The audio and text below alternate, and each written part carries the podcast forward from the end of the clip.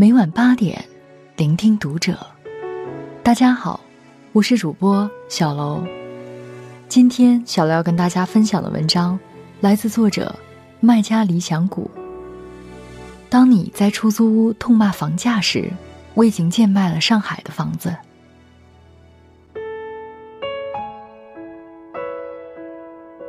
二零零八年五月，老杨刚毕业。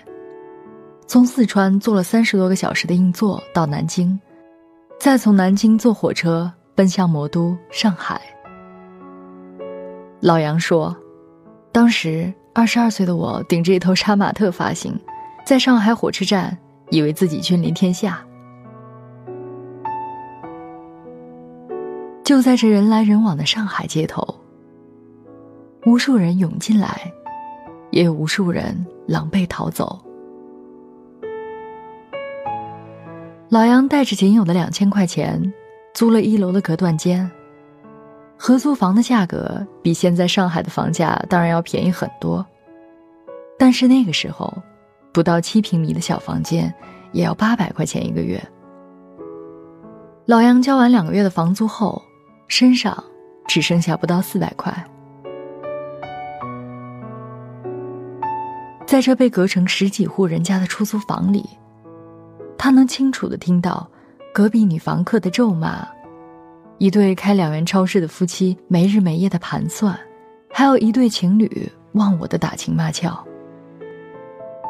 老杨躺在木板上，那都不能算是一张床，就是一块板子架在两条凳子上。他摸摸口袋里的几百块钱，等老子有钱了，必须在上海买套房。还得带个院子。那天是五月十一日，第二天四川就发生了特大地震，举国震惊。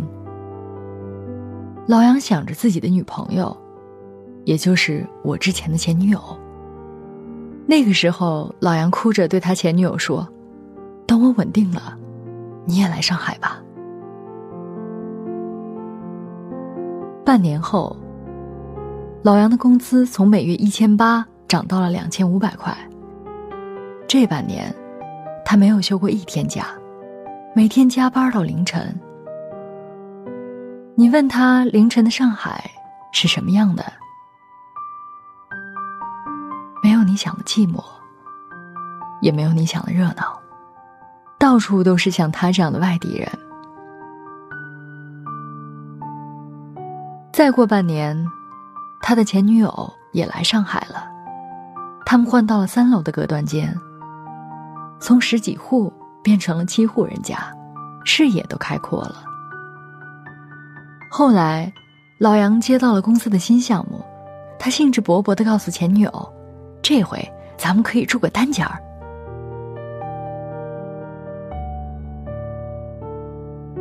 那时，他前女友。一直找不到工作，每天窝在家里，脾气特别暴躁。他经常指着老杨喊：“为什么你不是上海人？为什么你没有房子？你有房子，我们就不需要这么辛苦了。”老杨低下头。是的，在二零零九年的时候，房子已经和婚姻、爱情。以及幸福挂钩了。那时的老杨，除了给家里寄点钱之外，从没有给自己花过一分钱，所有剩下的钱都给前女友了。他饿的时候都不敢多吃，就使劲的喝水。他从来不敢去商场买东西，更不敢点贵的菜。和朋友聚餐的时候，他总是将吃不完的菜。偷偷打包，他碍于面子说是喂猫，实际上是给自己当晚餐或者第二天的早餐。在最穷的时候，他把自己最好的都给了他曾经爱过的人，但是那个人还是义无反顾的走了。那天，老杨彻夜未眠。看着外面车水马龙的花花世界，一年多之前和一年多之后，根本没有什么区别。他没有钱，没有家，身边的人也没有了。这是上海，一个让外地人有机会发光发热的上海，也是让外地人在夹缝中寻求出路的上海。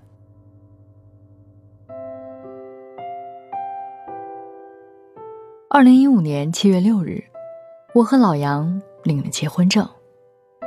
没有房子，没有婚礼，没有戒指，因为我们要把这些钱都省下来买房子。二零一六年，我和老杨拿着人生的第一本房屋所有权证，站在上海的街头，激动的热泪盈眶。我们也是有房的人了，我们。也是有尊严的人了。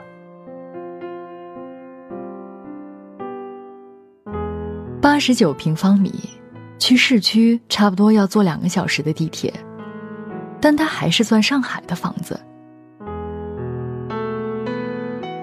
我们俩几乎榨干了农村里两家爸妈所有的血汗钱，加之贷款、找亲戚朋友借款、刷信用卡，以及我们的二十万块存款。外加砸锅卖铁，凑够了四十万首付。那时，我和老杨全身上下都只有一百三十块钱。可是房价越来越高，靠我们这点工资根本追不上房价光速般增长的速度。我们不敢轻易换工作，不敢随意离职，更不敢谈什么梦想。我知道有无数人想着炒房，像丧尸片里那群中毒的丧尸一样。我不知道有多少人，真的只是想和心爱的人有个家。对，你们这个时候要骂我矫情了，都是有房子的人了，还劝我们别买房，也不想想那些在一线城市打拼十几年，依旧买不起房、娶不到媳妇儿、婚都不敢结、孩子都不敢生的人。有人说，我们可以把房子转手卖了，转眼就能赚十几万。是，我和老杨做梦都想赚钱。我们俩都是从农村出来的，老杨工作八年了，年薪到了二十万，在老家已经是特别了不起的事儿了。可是，在上海，他什么都不是。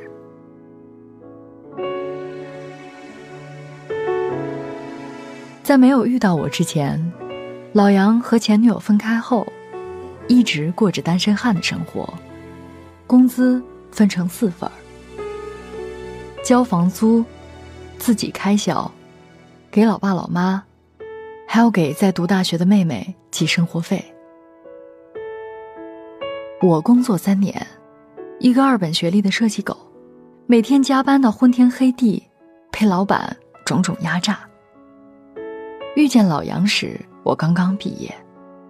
有一次我身体不舒服，老杨在风雨中给我送了一碗青菜鸡蛋面，就收买了我。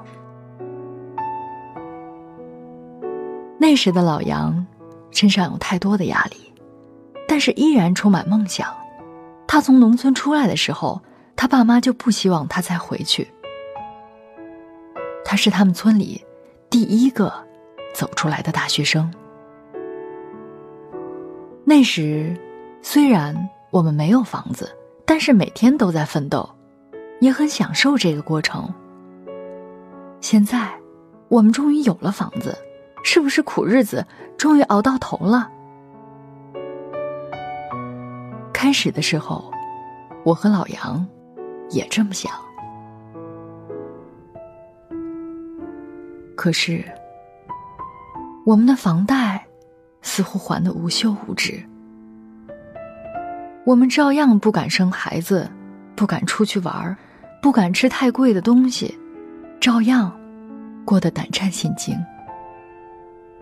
我们是彻头彻尾的房奴。我们在自己的房子里等着它升值。我们在盘算，我们暴露出了无限的欲望。我们变得世俗，变得贪婪。我们想把房子卖了，也许房价明天就能涨，明天我们就能赚几十万。我们虽然有了房子，可是依旧没有归属感。这个城市无限繁华，依旧不属于我们。老杨的妈妈因为突然中风，从老家转到了上海的医院。医院没有床位，我们也没有钱，我们把所有的钱都用来买房子了。老杨这么一个大高个儿，竟哭成了泪人儿。从小到大，我妈把我和我妹拉扯大，什么都给了我们。我不能看着他死。